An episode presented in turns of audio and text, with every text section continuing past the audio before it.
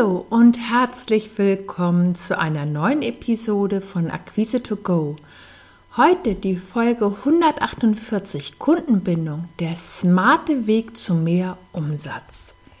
In der heutigen Episode wirst du erfahren, was du schon während deines Auftrags tun kannst, um dir lukrative Folgeaufträge zu sichern.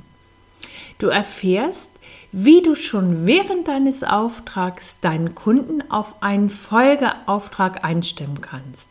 Und am Schluss dieser Episode bekommst du meinen ultimativen Tipp, mit dem du sofort einen Umsatzschub auslöst und deinen Kunden bewegst, einen neuen Auftrag bei dir zu buchen und gleichzeitig aus deinem bestehenden Kunden einen begeisterten Empfehler machst. Kurz ein Wort zu mir, falls du heute das erste Mal dabei bist. Ich bin Christina Bodendieck, Akquise- und Verkaufsmentorin und begleite meine Kunden seit über 20 Jahren auf den Weg zu neuen Auftraggebern. Meine Kunden beschäftigen folgende Fragen. Wie kann ich mein Angebot präsentieren, damit ich leichter die passenden Kunden gewinne? Wie verkaufe ich und fühle mich wohl dabei? Wie begleite ich meine Kunden sicher und souverän zum Verkaufsabschluss? Heute dreht sich alles um das Thema Kundenbindung und Umsatzsteigerung. Und aus meiner Sicht ist die Kundenbindung der smarte Weg zu mehr Umsatz. Stell dir vor, alles hat geklappt. Du hast ein wirkungsvolles Angebot erstellt, du hast deinen Auftrag nachgefasst und hast den Auftrag bekommen. Die Zusammenarbeit lief super. Du hast alle Erwartungen deiner Kunden erfüllt und wahrscheinlich sogar noch übertroffen. Nur die Frage ist, was machst du jetzt? Verabschiedest du dich von deinem Kunden mit den Worten, ach, vielen Dank für die gute Zusammenarbeit? Oder so etwas wie, melden Sie sich gern bei mir, wenn Sie wieder Bedarf haben. Das reicht nicht. Jetzt ist es Zeit, dass du aktiv wirst. Und zwar, dass du die Zügel in die Hand nimmst.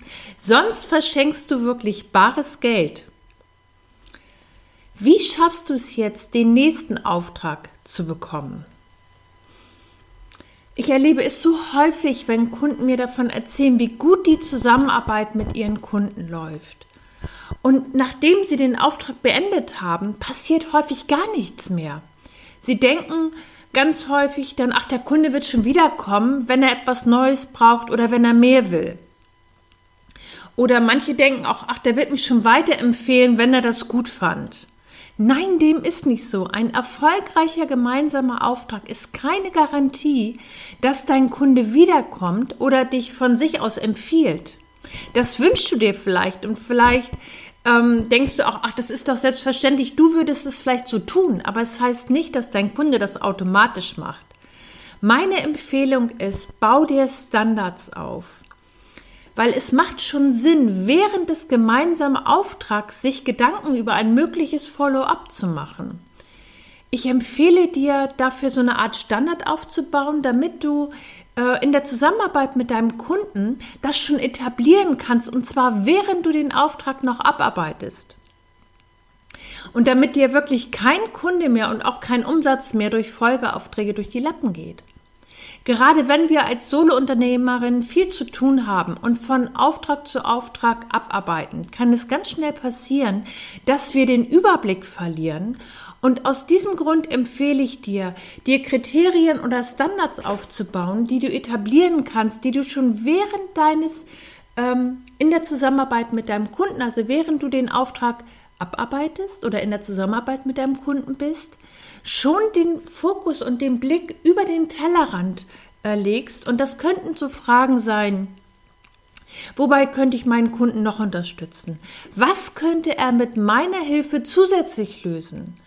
Wovon in meinem Portfolio habe ich vielleicht noch gar nicht mit meinem Kunden gesprochen? Und ganz wichtig ist, dass du dir gleichzeitig überlegst, wie würde er davon profitieren? Weil das könnte zum Beispiel schon die Einleitung sein, wenn du das Abschlussgespräch mit deinem Kunden führst, dass du ihm einen neuen Blickpunkt mit reingibst oder eine neue Perspektive äh, öffnest. Wichtig ist, dass du dir gleichzeitig Gedanken machst, wie würde sich das positiv für deinen Kunden auswirken, weil dann hast du ganz elegant die Brücke gebaut und ähm, nehmen wir mal ein Beispiel, wenn du Coach oder Trainer bist, hast erfolgreich ein Seminar oder ein Webinar bei einem Kunden platziert und das erfolgreich zusammen äh, ähm, bearbeitet und die Teilnehmer sind zufrieden. Und in der Regel ist dein Gesprächspartner im im Abschlussgespräch sehr offen für ein Folgetraining. Wenn du zum Beispiel ganz bestimmten Bedarf bei den Teilnehmern wahrgenommen hast, dann kannst du das dort wunderbar einfließen lassen. Oder ein begleitendes Coaching für einzelne Mitarbeiter, die vielleicht noch in dem einen oder anderen Bereich Entwicklungsbedarf haben.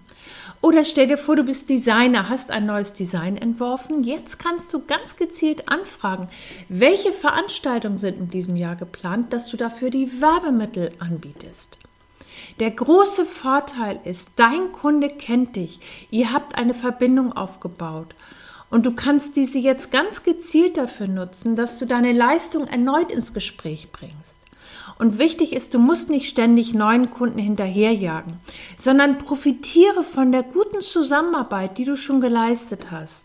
Du hast dir Kundenvertrauen aufgebaut. Und das spart dir Zeit, weil du nicht mehr ganz von vorne anfangen musst, sondern ganz gezielt bei den Wünschen und Zielen deines Kunden ansetzen kannst. Was du konkret zum Beispiel tun kannst, um aus Kunden Stammkunden zu machen. Ähm, es ist so einfach, äh, die Kundenbindung einfach ganz aktiv äh, ja, in, in Fokus zu nehmen. Und zwar, dass du nach Auftragsabschluss mit deinen Kunden in Kontakt bleibst. Und es gibt eine Palette von Maßnahmen, die du nutzen kannst. Zum Beispiel das persönliche Gespräch. Nicht zufällig und beiläufig, sondern einfach terminiert, dass du deinen Kunden anrufst und dich auf einen Kaffee äh, oder ähm, ein, ein, ähm, ein Mittagessen mit ihm triffst. Oder du kannst zum Beispiel ganz bestimmte Gelegenheiten durch ein äh, Nutzen für ein persönliches Anschreiben. Du kannst dich bedanken. Du kannst eine handgeschriebene Geburtstagskarte senden. Oder du lädst deinen Kunden zum Tag der offenen Tür ein oder auf Informationsabende, auf Messen, auf Ausstellungen. Der entscheidende Punkt ist, dass dein Kunde ähm, von dir hört regelmäßig. Das kann auch sein, dass du zum Beispiel das über Newsletter machen möchtest oder Infobriefe, vielleicht auch über ein Kundenmagazin. Du kannst auch äh, den Kontakt zu deinem Kunden aufrechterhalten über Xing, äh, über äh, LinkedIn, zum Beispiel, dass du dort regelmäßig postest und deinen Kunden auch gelegentlich mal anschreibst. Da kannst du ihm auch ganz wunderbar zum Geburtstag gratulieren.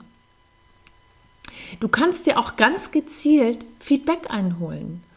Zum Beispiel, indem du deinem Kunden dadurch zeigst, dass seine Meinung wichtig ist. Du kannst ihn aktiv äh, um eine Rückmeldung zu deinem Produkt bitten. Dadurch verstärkst du und stärkst du den Kontakt und du erhältst natürlich wertvolle Hinweise für dein künftiges Tun und für deine künftige Produktentwicklung.